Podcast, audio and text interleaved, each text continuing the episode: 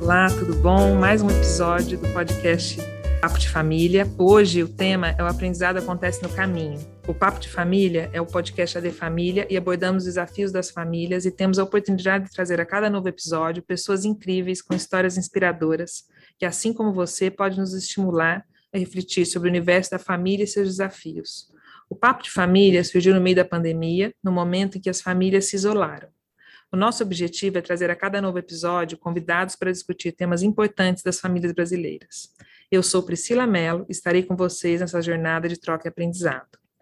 Este é o nosso quinto episódio e teremos a honra de dividir esse espaço com a Medeu Papa, que vai nos ajudar a desenrolar essa história, e teremos como convidado especial Vasco de Carvalho Oliveira Neto.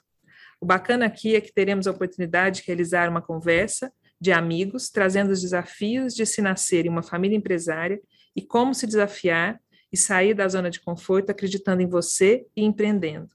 Para iniciar essa conversa, eu gostaria de pedir que o Amedeu se apresentasse brevemente aqui para a gente. Bom, meu nome é Amedeu Papa, eu sou administrador, advogado e trabalho com governança em famílias empresárias.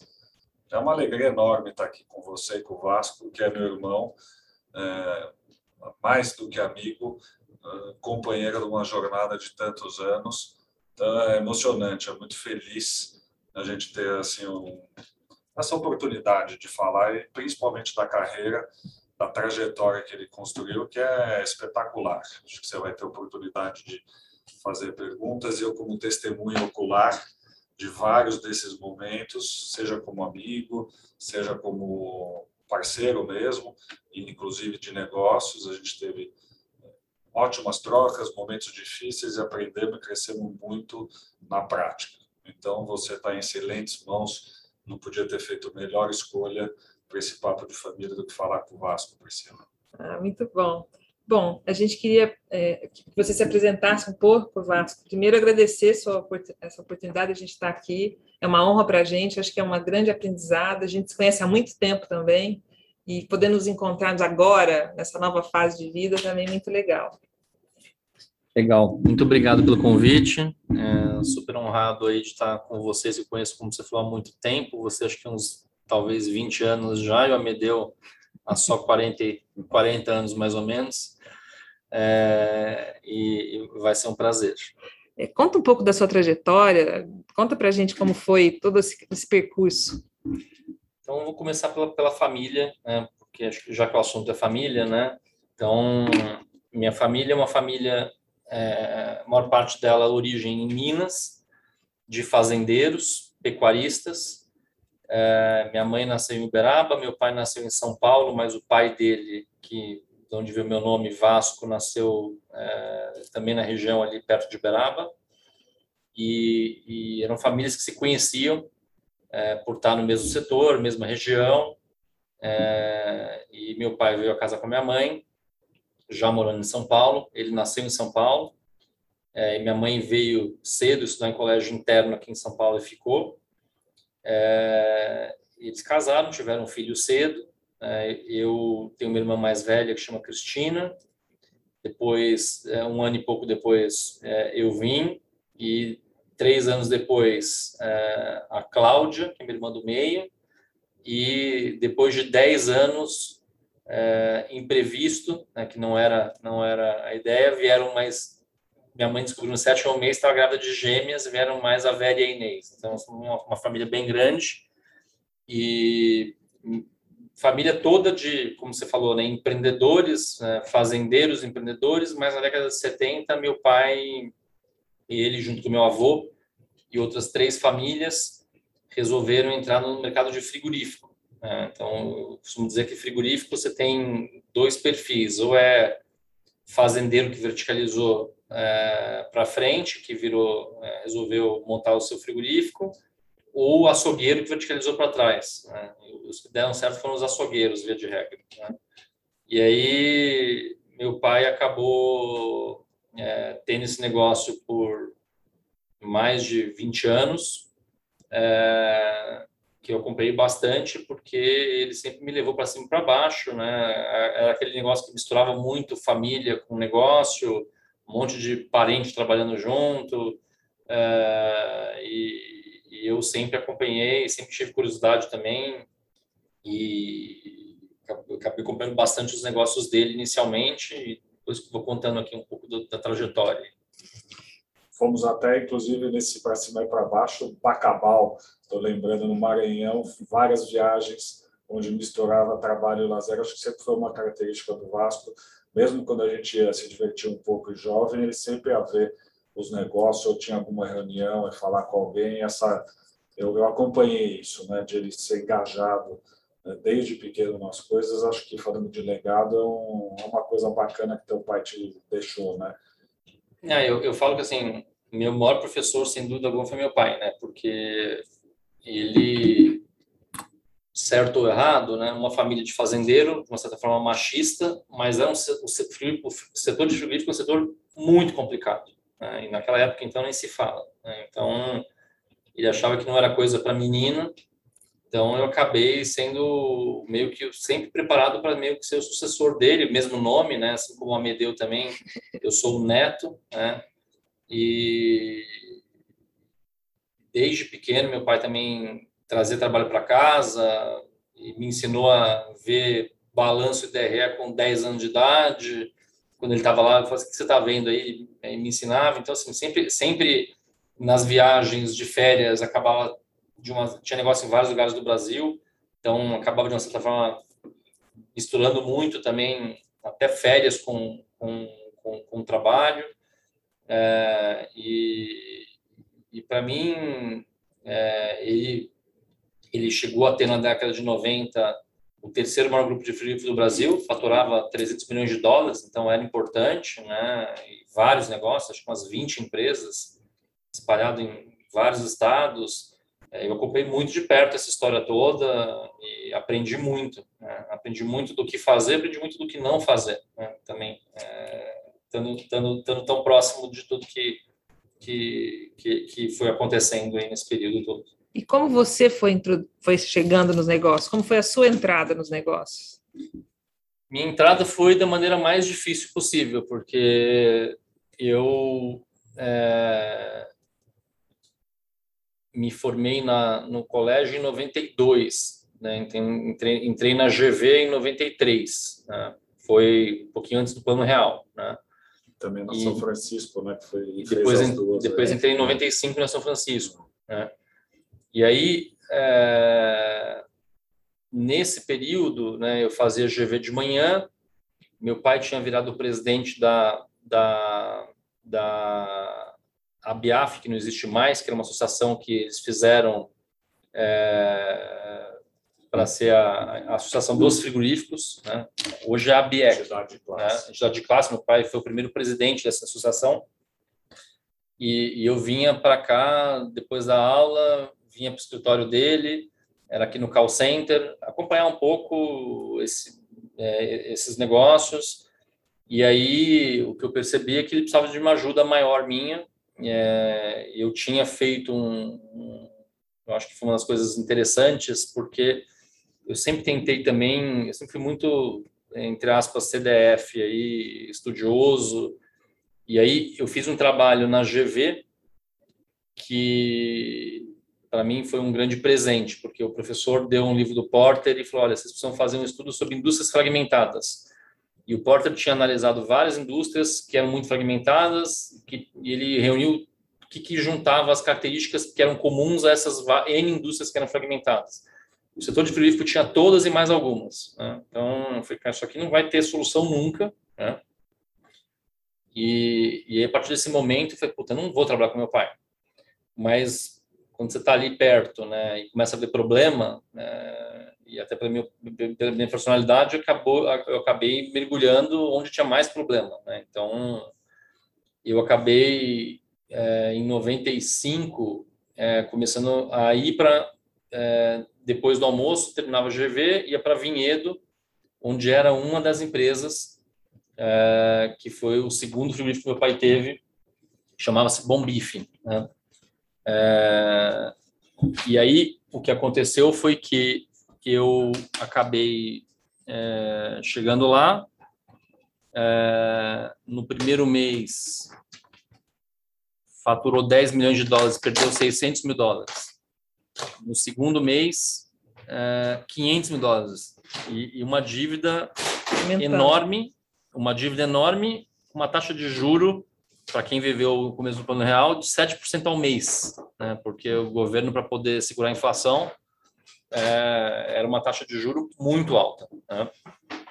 no começo do plano real. Então, quem entrou endividado no plano real é, se arrebentou. Né? E, e, eu diria que assim metade do Brasil quebrou nessa época. Né?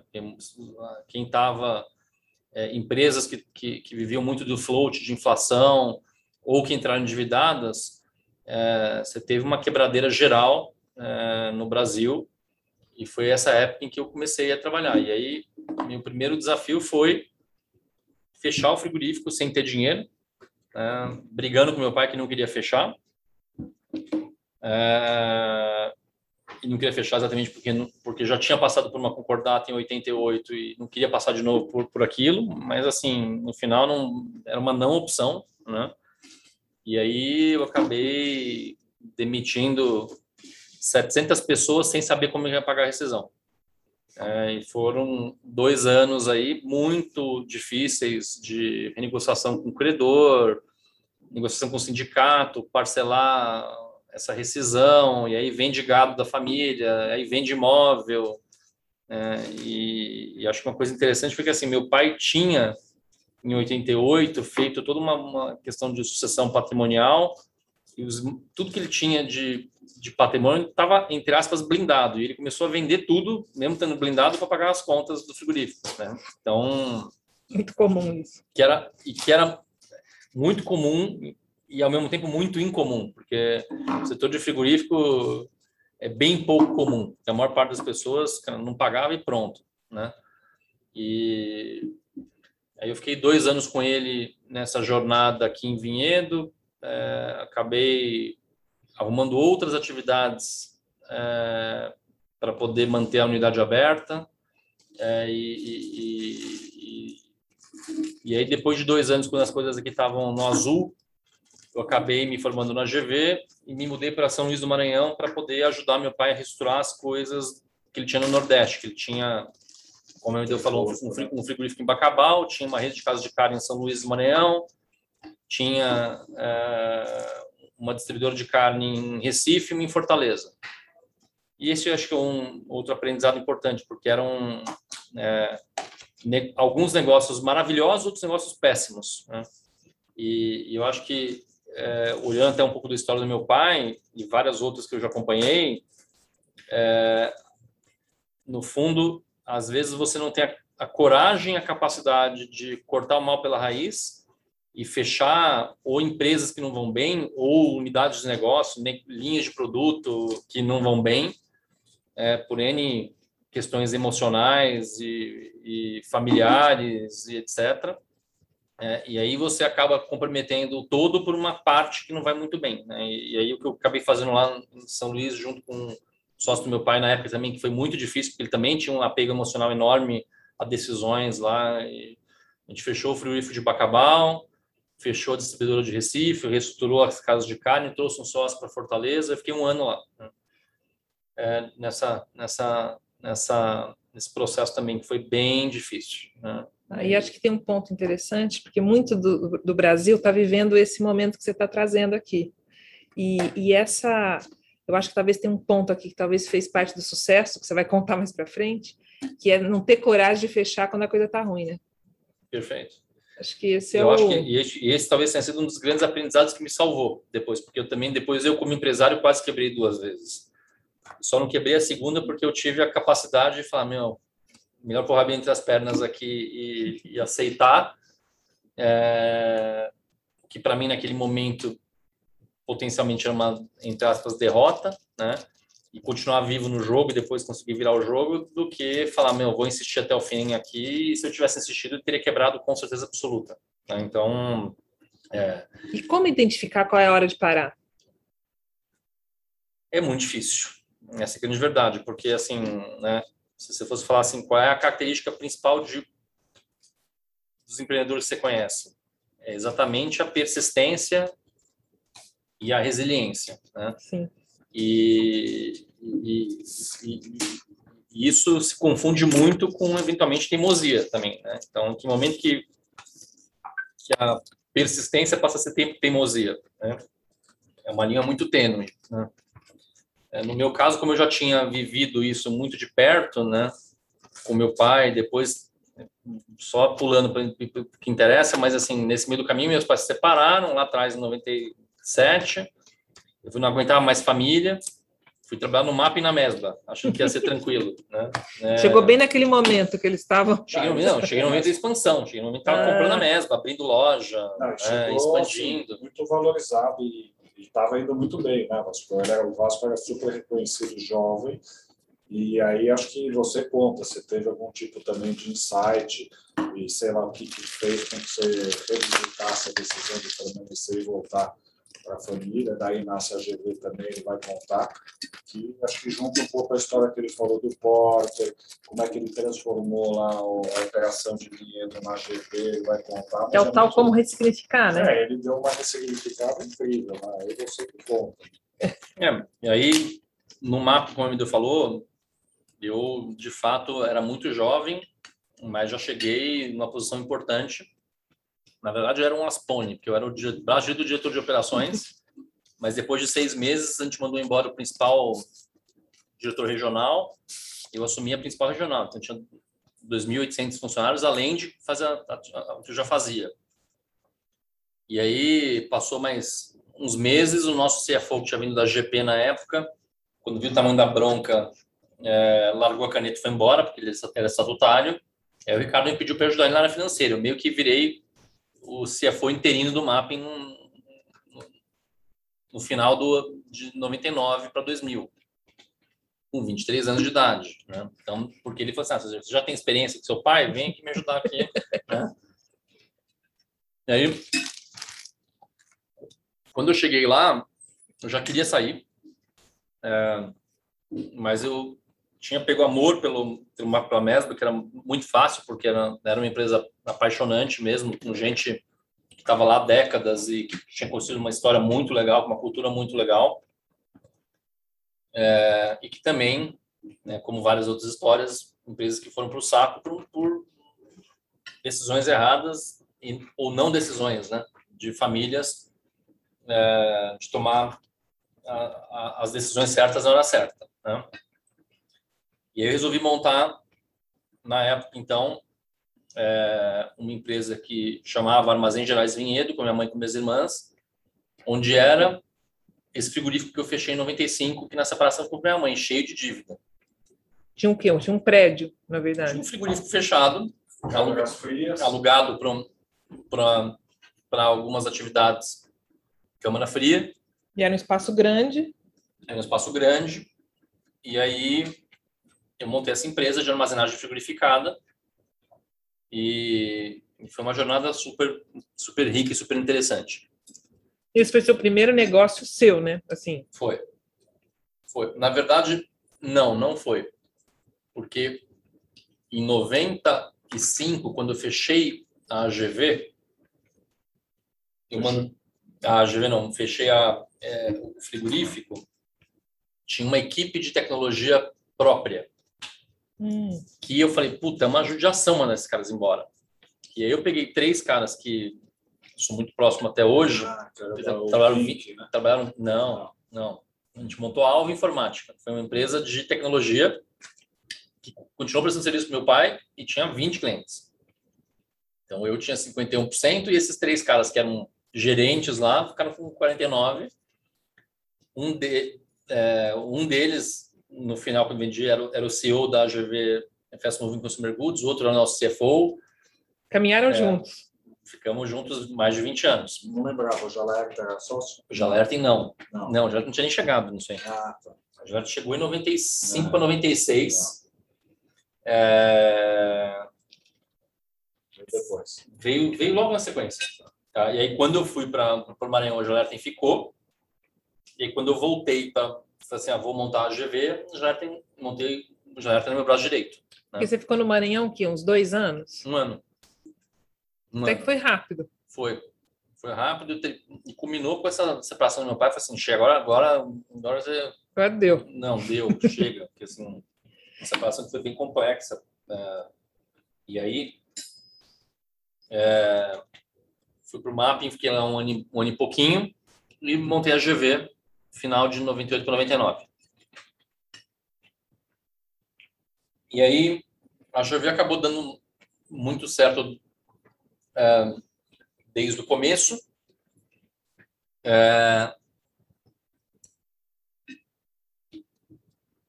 porque aí uma série de é, questões, né? Acho que inicialmente porque tinha uma uma demanda por, por produto frigorificado na, na região. Só que aí veio, vieram também os desafios, né? 80% do faturamento era para a Unilever. Estava com 90 dias de empresa, a Unilever me apresentou uma carta dizendo, olha, estou indo embora porque eu vou fechar um operador logístico que chama McLean, que é do, do, do Walmart, e que está vindo para o Brasil, vai operar agora um valor melhor. tudo com a gente. Eu falei assim, mas o que é operador logístico? Aí os caras foram me explicar o que, que era. Eu falei, então quer dizer que tem que ser operador, não dá para fazer empresa jornalizada, tem que ser operador logístico. Então tá bom. Então vou mudar. E aí eu contratei um designer lá, fiz a logomarca, AGV Logística, começamos a já vender o conceito de operador logístico sem nunca ter feito um transporte, nada, né? E consegui fechar ah, aí o que aconteceu foi que em vez de 90 dias de aviso prévio, choveu muito na época e atrasou a obra. Em vez de 90 dias, saiu em seis meses. Talvez se tivesse saído 90 dias, tinha quebrado, tinha quebrado a empresa no Você começo. Teve um fôlego. Eu tive mais alguns meses. Nesses meses a mais, eu consegui fechar dois clientes. Quando o Lever saiu, eu tinha dois clientes que eram maiores que o Lever, que, é, que foi o Sucesso Mercado e a Leite Paulista. E como que foi conquistar esses clientes? Você que foi atrás? Como é que foi isso? Eu que fui atrás. Eu que fui atrás. É, um cara que falou que o Sé não estava feliz com a Local Frio, que era uma empresa da época bem tradicional. É, eu fui lá, peguei o carro, fui bati lá no Local Frio, fui conversar com o cara. E aí você vê como são as pequenas coisas, né? Cheguei lá, o Marinaldo, que teve, foi um cara importante na história da GV, que foi esse primeiro grande cliente do Sé, era um cara muito simples, que tinha nascido dentro do supermercado, é, cresceu dentro do supermercado, é, e acabou assumindo a logística do Sé. Mas ela tá puto, porque tinha quebrado o ar-condicionado dele há três meses e os caras não mandaram consertar. Ele tá passando puta calor, é, verão, é, e ele tava desatendido, né? Desatendido. Eu falei assim, Marinaldo, fica tranquilo que assim, cara. Você, Amanhã. Sim, você vai ficar na minha sala. Né? Assim, Por isso não.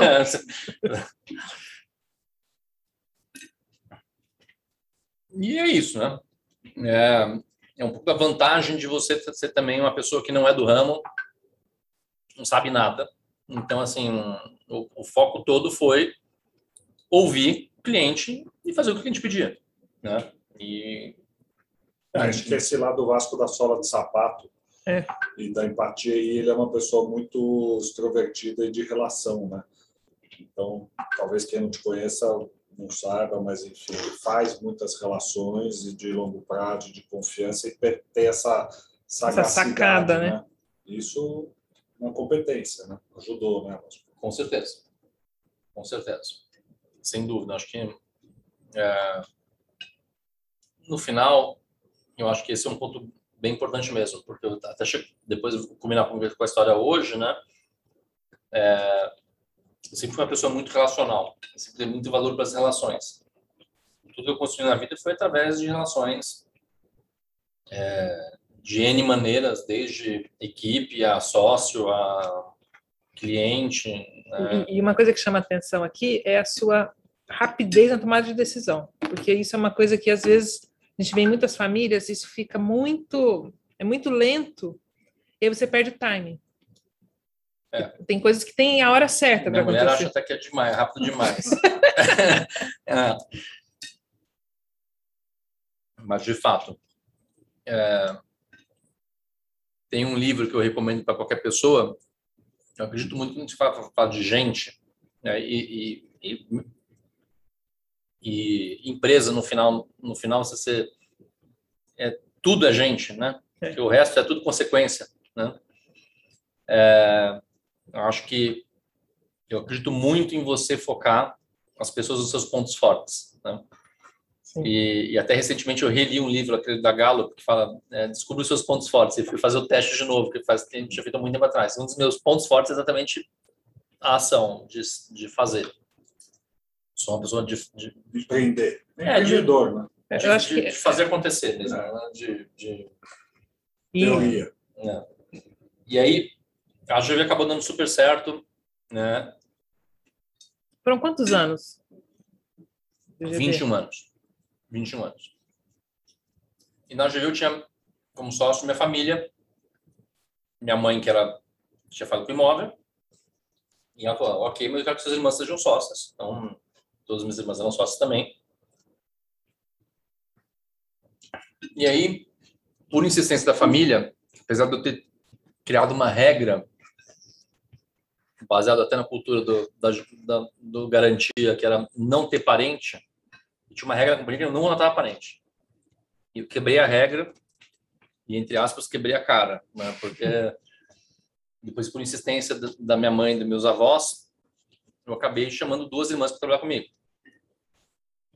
É, não pela competência, elas eu acho que são super inteligentes e competentes, mas é que é, você mistura duas estações, né? Eu, e aí eu, de fato, acredito muito que, assim, é, obviamente que, assim, você, assim como na, na, minha história, eu não sei quando você tem opção, não tem opção, as coisas vão acontecendo, né? Mas eu acho que, assim, como eu acho que, de fato, família é a coisa mais sagrada que existe, Sim.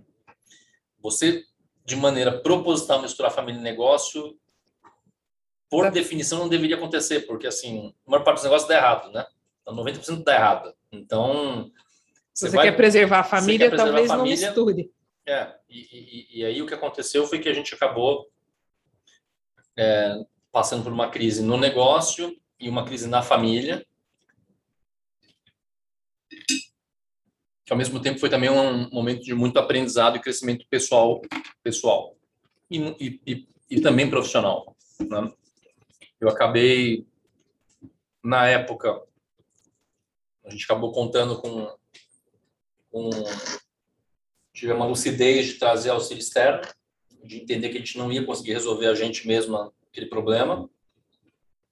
Tivemos a felicidade de contar na época com, com o Renato Berhoff nos ajudando. E ajudou muito. Né? E a conclusão do trabalho foi de entender que, primeiro, a gente estava sócio e era irmão, então, a primeira decisão nossa coletiva foi colocar a família em primeiro lugar. Até em decorrência disso, tinha uma solução fácil, que era eu sair com a empresa e minhas mães e irmãs com alguns imóveis que a gente tinha. E eu, na época, não quis conduzir para esse lado, que para mim era bem fácil ter mais conduzido. Conveniente. É, ia ser muito mais conveniente. Mas, como também tinha muitos amigos que eu via pai que não falava com filho, irmão que não falava com irmão. Eu falei, se eu fizer isso aí, daqui a cinco anos vão, vão me xingar e falar que eu roubei. Eu, falei, eu não vou fazer isso. E aí, no final, a gente também tomou decisão e falou assim, puta, vamos ficar junto em tudo até o final. Vamos resolver a situação. Não, vamos... Isso é um parênteses, né? É muito corajoso, porque essa coisa de não pegar a solução mais conveniente ou mais fácil precisa ter, acho que o que você está dizendo é de fato um afeto genuíno, né? Uma é. hierarquia de valores porque do ponto de vista lógico, né, empresarial, essa seria a decisão talvez mais Mas... prudente. E mais fácil. E mais fácil. E mais, mais fácil. Mais conveniente. Só que, só, que, só que eu tinha certeza que... Poderia fraturar as relações. Ia fraturar a premissa número um, que era a família em primeiro lugar. É, e aí a gente ficou junto e falou assim, então estamos sócios, não queremos ser sócios, vamos vender tudo. Mas não vamos vender tudo de qualquer jeito. De qualquer jeito. Vamos trabalhar para vender as coisas com calma. E aí eu montei um plano e falei assim, olha, em, 2000 é, em 2006 a gente contrata um advogado, 2000, eu tinha um plano para a companhia, falei assim, em 2006 meio que eu cumpri uma etapa, contrato um advisor, em 2007 a gente vende. Vamos nos preparar para isso. Isso é 2004. Né? Só que aí veio 2000, aí o que aconteceu foi que minhas irmãs saíram do dia a dia, a Cláudia foi lá na Austrália com atual marido, que né, era namorado, a Cristina é, foi se realizar montando uma ONG na época. É, e aí eu toquei o negócio, o negócio começou muito bem. E aí, quando chegou em 2006 para 2007, eu estava com 31 anos de idade, empresa bombando, o Brasil bombando, um momento melhor até talvez, ou muito parecido com o que a gente acabou de viver agora, de mercado de capitais, IPOs e tudo, né? Até padaria fazer IPO naquele momento. E, e, eu tinha dois amigos, um que é o Pedro, que tinha acabado de fazer um IPO de PowerPoint. O primeiro IPO de PowerPoint do Brasil foi o Pedro que fez, levantou na época. Era Brasil Agro? Brasil Agro, 600 milhões de, de, de, de, de dólares com PowerPoint, falei, cara, não é possível. É um negócio né? que você entendia fazenda, né? Que eu, eu, tinha, eu, tinha, eu tenho uma empresa, é. cara que tem PowerPoint, levantou dizendo, não é possível que eu não vou levantar também. Né? O Zeco, que eu sou padrinho de casamento, ele é meu padrinho de casamento da JHSF, também tinha feito um IPO. Falei, cara, vou fazer o meu IPO. Nunca tinha feito. É, e aí montei um plano. Aí minha irmã mais velha falou assim, puta, não quero. Isso é muito... É muita, é, não quero tomar mais risco então, se vocês querem, compra a minha participação. Aí todo mundo quis ficar menos a Cris, e aí a gente é, contratou juntos um, uma, uma boutique de M&A que fez o valuation e negociamos, compramos a participação da Cris e saiu. Porque também tem o estilo de cada um. E é importante a gente olhar para isso. E olha como foi bom respeitar o momento lá, não ter feito. Ela que sair aí sim, né? Porque também não fazia sentido com ah. ela aquele movimento. É, e vou, te, e vou te dizer que, entre aspas, ela teve certa, porque aí o que aconteceu foi que a gente, de fato, entrou num, é, entrou num momento de muita aquisição e alavancagem. A empresa cresceu 10 vezes em 5 anos. De, Incontrolável, né, o crescimento. Cresceu de 770 milhões na época para 750 milhões em 2000, 2011. Foi um crescimento muito rápido. Trouxemos um primeiro fundo, depois um segundo fundo, depois outros fundos, né? Mas também com bastante dívida. É, e aí começa a ficar nervoso, né? Não. E aí que veio esse momento que assim, em 2011 eu não quebrei por muito pouco. E e foi foi e foi aquele negócio, né? Eu também falo assim, o mundo empresarial e as empresas têm ciclos, né? E, e esses ciclos são cada vez mais rápidos também, né? Então, quem está muito bem hoje está mal amanhã, quem está muito mal hoje está bem amanhã. É, isso acontece, você vê N, N, histórias aí, inclusive de empresas muito bem hoje que há 10 anos atrás estavam muito mal. Né? Assim, pegar uma aqui, uma Suzano. Suzano 10 anos atrás estava bem mal. Hoje está bombando, né? E você tem. É por quê? Porque você tem é, ciclos do negócio, ciclos é, da economia, e aí. É, 2010, eu quase vendi a empresa por uma bela numa grana. E eu desisti de vender bem no finalzinho do processo era uma venda entre aspas, porque meu sócio estava vendendo dinheiro, eu estava vendendo décimo dinheiro, 90 em ação de uma empresa de capital aberto.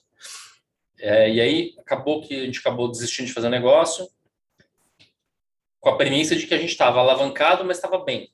Eu tinha feito duas aquisições muito grandes no ano anterior e a gente tinha trazido muito problema para dentro de casa e não tinha noção, talvez, do tamanho do problema. É, e aí o que aconteceu foi que é, eu acabei fechando com a Tarpon por 15% do valor que eu levantei da mesa. Daquela vez. De quase ser vendido. É, e, e, aí foi aquela que eu te falei da decisão difícil, porque a decisão orgulhosa falar, cara, imagina. Se eu tal, valia aquilo. Se eu valia 100, agora vou vender por 15, de jeito nenhum. Vou aqui continuar a dobrar, triplicar a aposta. E, eu, e aí, cara, eu olhei para trás assim, cara, não vou, porque seria uma irresponsabilidade comigo, com a minha família, com as 5 mil famílias dependendo da GV na época. Né? Uma outra e, visão interessante. E aí eu falei, cara, assim, melhor, melhor da, da, da, loss, né? da, dar alguns passos para trás agora e continuar vivo e recuperar, e foi a melhor decisão. E aí a gente teve uma sociedade que passou por momentos bem difíceis aqui, eu, o pessoal da Tarpo. Também sócio bom, você também descobre nesses momentos difíceis, eles sempre foram um, um super sócio. Mas também tinham vivendo os problemas deles, né, com outros negócios muito grandes que eles fizeram, e eles quiseram vender a participação deles, momento que a empresa não estava no seu melhor momento, nem a empresa não estava, nem o Brasil não estava, era, era, no meio da crise da Dilma. E eu falei, gente, não quero vender. E aí a gente tinha uma proposta para vender 100% da companhia para uma empresa multinacional. É, eu optei por não vender naquele momento, troquei de sócio de novo. É, aí no final pelo Quineia do Itaú e um fundo americano chamado GF foi a melhor decisão que eu tomei, porque a empresa de fato estava num momento muito bom é, e, e, e, aí a gente ficou juntos aí é, mais quatro anos e eu vendi a empresa faz um ano e meio atrás. Mas qual era a sua visão nessa hora? Era esperar ela chegar num patamar para para sair? O que, que, que nessa hora você imaginou? Nessa hora, eu até escrevi um artigo sobre isso.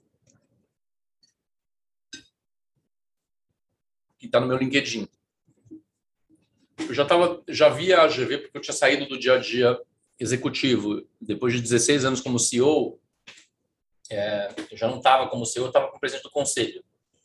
Muito participativo, mas não estava na execução. Então, eu já tinha uma cabeça desde a época que a Tarpon saiu de tentar olhar a GV como investimento e não como um negócio da minha vida. Até porque eu sabia que eu ia vender a GV algum momento. Tá? E aí, é, acho que a pergunta que eu me fiz naquela época foi assim, puta, por esse preço, eu compro ou eu vendo? Eu falei, puta, eu compro. Foi quando a Tarpon saiu. E, e, e, e, aí, no momento em que teve esse negócio, eu assumi o compromisso com o Kinea, que tinha um hard stop, ele, ele era obrigado a vender é, a companhia é, depois de quatro anos, porque o fundo já estava, a gente já foi o último investimento é, se não me engano, do fundo 3 ou 4 do, do Quineia.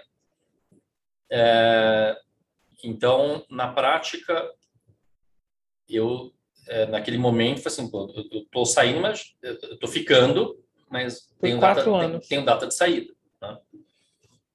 E aí, e aí passado esse tempo, a gente, de fato, colocou a empresa à venda. Eu quase não vendi de novo. E aí, no meio do caminho, eu desisti. Aí, conversei com o sócio, assim, ó, posso trazer um fundo? E aí, trouxemos um fundo tardiamente no processo, que quase comprou, assim, por... É, já com tudo, tudo negociado, enfim, e acabou... Acabou... É, é, acabou que, no final, é, a gente acabou vendendo a empresa para a Fenza, os mexicanos da Fenza, que... É garrafador de coca, né? Isso. Isso, é o maior garrafador Coca do mundo e, e tem diversificado para vários outros negócios, compraram várias empresas de logística na América Latina e, e que estão e, e, que estão muito felizes, porque a empresa está bombando, bombando, bombando de resultado. Então, e esse momento aí onde você está olhando já para o futuro, né? já se vendo fora do negócio, como é que você é, é, se projetou para esse futuro que é agora? Enfim, isso já estava no seu radar? essa transição? Você falou faz um ano e meio que você vendeu. Tava, porque assim, eu, eu acho que também, até falando um pouco sobre isso, né? É, eu, assim como a MD, eu conheci muito cedo uma organização que chama YPO? Porque a namorada dele, da época, que era minha melhor amiga, foi, virou minha melhor amiga depois, né? que a gente fez GV juntos, que é madrinha do meu madrinha do meu filho, eu sou é, padrinho da, da, filha dela, que é a Dani Galucci. O pai era do IPO e a gente tinha vários amigos que eram do IPO. E eu acabei entrando no IPO muito cedo, o convite do Zeco, é, que também entrou muito cedo, eu entrei com 29 anos. E, e no IPO você tem o fórum, você tem vários momentos de reflexão, né? E, e, e o pessoal do meu fórum está hoje com quase 60, um pouco menos de 60 na média, né? Então, são e, e, e, essas discussões de transição de carreira, de você parar e repensar sua vida. Eu, eu tive isso muitas vezes, muitas vezes aí ao longo desses anos todos, e, é muito rico, né? E eu acho que eu já vinha pensando um pouco o que eu queria fazer. E, e eu estava, por exemplo, vendo negócio já. Enquanto eu estava na GV, eu estava com o Quineia vendo. A gente quase comprou uma empresa, começamos a ver, fomos, começamos a fazer diligência de uma empresa na Rondônia, nem dinheiro eu tinha, mas estava já vendo porque. Não podia parar. Não, vou montar um fundo, que era a minha cabeça. Assim, hum. cara, vou mudar, vou mudar de lado, vou virar investidor de fato profissional. E aí, com a venda da GV, eu resolvi montar a Niche Partners, que é o fundo que eu fundei e sou presidente. É, e, e aí fui conversar na época com, os, com o pessoal da Tarpon, que estava numa nova fase da Tarpon, que é a SK Tarpon, que é um ecossistema de gestora. É, então, e eles falaram assim, puta, vem para cá ser nosso sócio, porque é, nós estamos num momento, num modelo que é um modelo onde a gente está junto, mas cada um tem autonomia de fazer o que quer. Super legal o que você está querendo fazer, puta, é, vem ser nosso sócio aqui. Então, eu vendi a GV em dezembro, em fevereiro estava aqui com eles já, do ano passado. É, aí, no começo do ano, comecei a pensar um pouco o que eu ia fazer de tese, é, na, na, na, na, niche, é, aí comecei a levantar um fundo já para essa tese específica no meio do ano, e concluí a captação do fundo em setembro, outubro. Em outubro fiz a primeira aquisição e, e depois de 10 meses aí, agora são 11 empresas já. A gente montou nesse período aí uma plataforma de tecnologia voltada para logística, que é, é, o primeiro investimento aí da, da, da, da Niche junto com a Tarpon aqui. Né? É, muito legal. Eu sei que a gente está aí no, no é. final, podemos ficar um tempo. Por que Niche? Fala da, do, do nome. É, em 2012, eu, logo que a Tarpa entrou na GV, é, o Pedro insistiu muito na época, que era presidente do nosso conselho, ele falou assim, puta, vamos fazer uma viagem para conhecer as melhores empresas do mundo. Né? E aí eu fiz uma lista das melhores empresas do mundo, e a gente foi para os Estados Unidos conhecer essas empresas. E foi muito rico mesmo, foi uma, uma, viagem muito rica e que fez a gente tomar várias decisões muito importantes. Né? Então, como é importante você não querer inventar a roda também, cara, olhar para o que dá certo e é. copiar, né? É, então, e aí eu acabei me deparando na época com uma empresa que fazia parte de um conglomerado chamado Roper. E, e a Roper era uma empresa de capital aberto, centenária. E o dia que eu li o primeiro relatório anual da Roper, eu falei assim, cara, é isso. Né? É assim que eu quero ser. É isso que eu quero ser quando eu crescer. Né? E aí eu falei, vou montar, vou montar a minha Rupert. Ou, ou a partir da AGV, se a gente vai fazer abrir capital, né? ou de que eu vender a AGV, vou montar a minha Rupert. E, e a filosofia da Rupert é, uma, é um conglomerado hoje que tem quase 50 empresas, vale 50 bilhões de dólares. É, desde que ela abriu capital, ela autoperformou o S&P tipo cinco vezes. Então, assim, é uma máquina de, de, de gerar valor, né? E a filosofia deles é muito simples: é investir em empresas líderes de mercado de nicho, com margem alta, com foco em tecnologia, receita recorrente. Então. É, Uma fórmula clara, né, de proposta é, de valor que a gente estava falando. E aí eu falei, puta, vou montar isso. E aí é, é muito forte dentro do negócio da, da Roper essa questão do nicho, né? E o que, que é um nicho? O nicho é assim. É, eu, eu montei até pulei essa parte, mas nesse meio do caminho aí, no final da GV, gente montou eu, a GV, a Monax, uma, uma, uma, uma, uma startup, né? E se você vai montar um negócio hoje, o cara formou em Stanford quer montar um negócio, levanta dinheiro amanhã. Né? Hoje em dia nunca teve tão, tão, disponível. tanto, tanto disponível. Então, o que, que um venture capital vai ver? Quem é o time? Qual que é o tamanho do mercado que ele quer atacar? Né? E qual o problema que ele vai resolver? Né? Então, é, e ninguém vai te dar dinheiro para resolver um problema de um tamanho de mercado pequeno. Tá?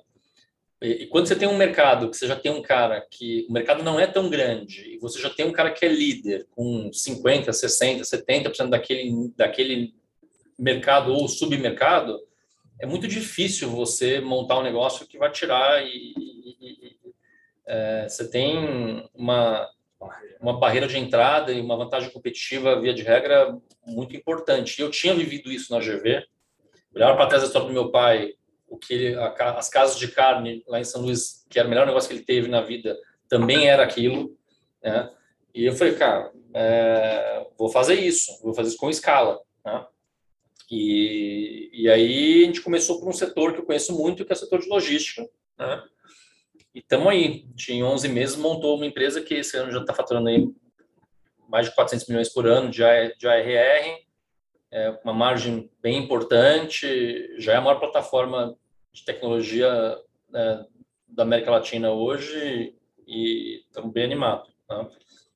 E, e, e, na Escatarpo em geral, a gente tem feito várias outras coisas, mas sempre com essa pegada de primeiro investir bem o nosso capital, a gente tem bastante capital proprietário hoje aqui, trazer famílias brasileiras que investem com a gente via de regra, é, com uma visão de mais longo prazo. É, não necessariamente a pessoa tem que ficar, porque a gente tem veículos tradicionais, mas com a ideia de reciclando capital e você eventualmente poder ficar, porque também o que a gente descobriu aqui, assim, olhando um pouco o histórico todo da Tarpon, do que deu certo e que não deu certo, o que deu certo foi basicamente uma conjunção de alguns fatores, que é histórias de crescimento, é, alinhamento societário, é, você ter staying power, então assim, você poder passar os ciclos ruins de um negócio e continuar nele, porque a gente falou, o negócio é cíclico, né? então é, talvez um dos, um, um, dos, um dos, uma das histórias mais emblemáticas aqui da, da, da Tarpon, uma empresa que eles fundaram do zero e hoje está na bolsa e, e, bateu quase 8 bi agora recentemente, que era a Ômega, né? E a Ômega foram é, mais de uma década de vários aportes e acho que 11 aportes de capital em momentos difíceis e acreditando que estava na direção certa e que era uma visão de longo prazo e criou muito valor através desse investimento e que eu acho que está só no começo. A Ômega ainda vai gerar muita, muita alegria ainda. Então, a gente tem essa pegada de falar assim, puta, não querer estar naquele modelo tradicional de fundo que é obrigado a vender quando você acha uma coisa boa, né? Não, nada contra, mas é, dado que a gente está focado muito em rentabilizar o nosso capital, é, a gente quer achar coisas muito boas e, se possível, ficar décadas investido. Né? Até o Pedro contou outro dia num podcast que eu achei interessante, um pouco da história da Arizo, né? Foi a empresa que a TARP levou para a Bolsa. deve ter comprado a, equivalente a dois reais a ação, fez a IPO, acho que nove, se não me engano, vendeu a 19, achando que tinha feito um puta negócio. A ação está quase 100 agora. Então, se fala, né? Então, no final, se tivesse ficado quietinho lá, né? Bom, então... a, gente, a gente poderia ficar aqui muito mais tempo, mas eu sei que você também tem uma agenda corrida, enfim. Mas só para a gente finalizar, o que, que você deixa de recado para quem está aí nessa luta, quem vem de uma família, assim, uma mensagem para a gente fechar aqui? Nossa. Rápido. É difícil, é um milhão de dólares. É. é eu acho que é, eu acho que assim eu, eu sou apaixonado por empreendedorismo né? e acho que nada cria mais valor do que você montar negócio e gerir negócio eu acho que quem tem oportunidade de fazer isso e fazer bem ao mesmo tempo tem que estudar muito tem que se aplicar muito é, é, é para pouca gente né é, e ao mesmo tempo eu acho que olhando nessa, nessa pegada da família o meu exemplo acho que é um bom exemplo, né? Assim, é ter, é ter a humildade e a sabedoria de saber que tem horas que você, às vezes, não consegue resolver sozinho os seus problemas. Você precisa trazer gente que te ajude. É, é, e acho que, no nosso caso lá com o Renato Perron, foi, foi, foi uma coisa muito importante naquele momento ter trazido, é, porque é, duas coisas quebram uma empresa, né? Um negócio ruim ou que, que ficou ruim, estratégia, estratégia barra execução ruim ou, e, e briga societária também, né? Então, então, no final, é, eu vivi muito de perto isso e acho que isso é eu falaria. Ótimo. Madeu, para fechar, o que, que você diria?